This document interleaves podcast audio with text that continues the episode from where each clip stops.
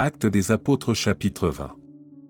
Lorsque le tumulte eut cessé, Paul réunit les disciples, et, après les avoir exhortés, prit congé d'eux, et partit pour aller en Macédoine. Il parcourut cette contrée, en adressant aux disciples de nombreuses exhortations. Puis il se rendit en Grèce, où il séjourna trois mois. Il était sur le point de s'embarquer pour la Syrie, quand les Juifs lui dressèrent des embûches. Alors il se décida à reprendre la route de la Macédoine. Il avait pour l'accompagner jusqu'en Asie, Sopaté de Bérée, fils de Pyrrhu, Aristarque et second de Thessalonique, Gaius de Derbe, Timothée, ainsi que Tichique et Trophime, originaires d'Asie. Ceux-ci prirent les devants, et nous attendirent à Troa. Pour nous, après les jours des pains sans levain, nous nous embarquâmes à Philippe, et, au bout de cinq jours, nous les rejoignîmes à Troa, où nous passâmes sept jours. Le premier jour de la semaine, nous étions réunis pour rompre le pain. Paul, qui devait partir le lendemain, s'entretenait avec les disciples, et il prolongea son discours jusqu'à minuit. Il y avait beaucoup de lampes dans la chambre haute où nous étions assemblés. Or, un jeune homme nommé Eutychus, qui était assis sur la fenêtre, s'endormit profondément pendant le long discours de Paul, entraîné par le sommeil, il tomba du troisième étage en bas, et il fut relevé mort. Mais Paul, étant descendu, se pencha sur lui et le prit dans ses bras, en disant, Ne vous troublez pas, car son âme est en lui. Quand il fut remonté, il rompit le pain et mangea, et il parla longtemps encore jusqu'au jour. Après quoi il partit. Le jeune homme fut ramené vivant, et ce fut le sujet d'une grande consolation. Pour nous, nous précédâmes Paul sur le navire, et nous fîmes voile pour Assaut, où nous étions convenus de le reprendre, parce qu'il devait faire la route à pied. Lorsqu'il nous eut rejoints à Assaut, nous le prîmes à bord, et nous allâmes à Mytilène. De là, continuant par mer, nous arrivâmes le lendemain vis-à-vis de Kyo. Le jour suivant, nous cinglâmes vers Samo, et le jour d'après nous vînmes à Milet. Paul avait résolu de passer devant Éphèse sans s'y arrêter, afin de ne pas perdre de temps en Asie, car il se hâtait pour se trouver, si cela lui était possible, à Jérusalem le jour de la Pentecôte.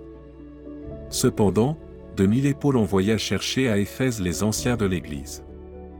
Lorsqu'ils furent arrivés vers lui, il leur dit, Vous savez de quelle manière, depuis le premier jour où je suis entré en Asie, je me suis sans cesse conduit avec vous, servant le Seigneur en toute humilité, avec larmes, et au milieu des épreuves que me suscitaient les embûches des Juifs.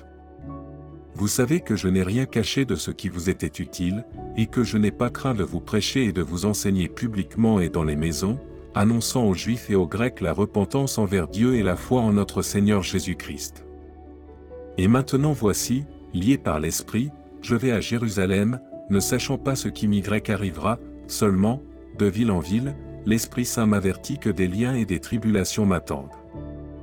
Mais je ne fais pour moi-même aucun cas de ma vie, comme si elle m'était précieuse, pourvu que j'accomplisse ma course avec joie, et le ministère que j'ai reçu du Seigneur Jésus, d'annoncer la bonne nouvelle de la grâce de Dieu.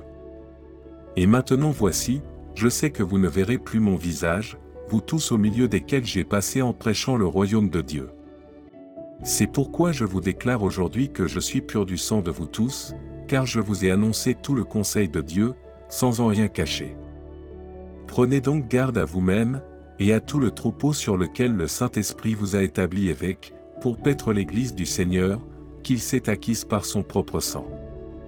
Je sais qu'il s'introduira parmi vous, après mon départ, des loups cruels qui n'épargneront pas le troupeau, et qu'il s'élèvera du milieu de vous des hommes qui enseigneront des choses pernicieuses, pour entraîner les disciples après eux.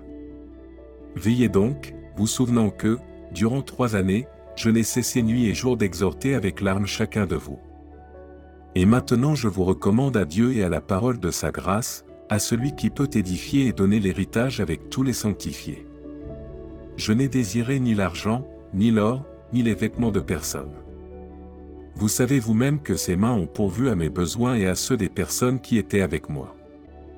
Je vous ai montré de toute manière que c'est en travaillant ainsi qu'il faut soutenir les faibles, et se rappeler les paroles du Seigneur, qui a dit lui-même, Il y a plus de bonheur à donner qu'à recevoir.